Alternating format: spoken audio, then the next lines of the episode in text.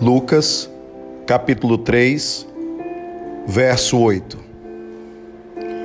Provem por suas ações que vocês se arrependeram. Não digam uns aos outros: Estamos a salvo, pois somos filhos de Abraão. Isso não significa nada, pois eu lhes digo que até destas pedras Deus pode fazer surgir filhos de Abraão.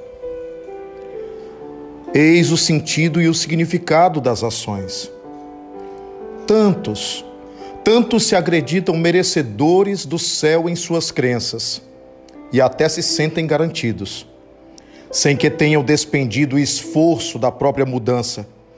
E o reflexo da mudança são as ações concretas, tangíveis e palpáveis.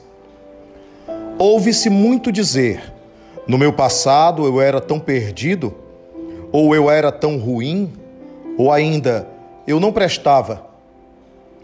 Um arrependimento para salvação pública ou satisfação pública, social, não representa impulso algum à própria renovação. É feito árvore seca e sem fruto, ferramenta sem uso.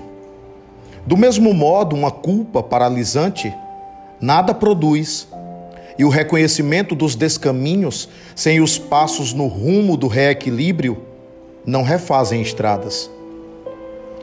Não é a tua linhagem, não é a tua herança, não é a tua filiação, nem tua bandeira, nem teu partido, teus rótulos ou tua religião que te garantem as chaves do reino. Arrependimento sem ação ainda é casca ou mera imagem.